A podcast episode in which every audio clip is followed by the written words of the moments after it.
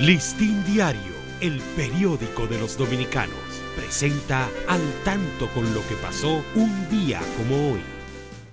14 de abril de 1913, el presidente de la República, general José Bordas Valdés, promulga la ley que hace obligatorio en el país el uso del sistema métrico decimal. 1921 circula en Santo Domingo el periódico El Duende, dirigido por José Núñez de Cáceres. Se convierte en el segundo que se publica en el país. Listín Diario, el periódico de los dominicanos, presentó al tanto con lo que pasó un día como hoy.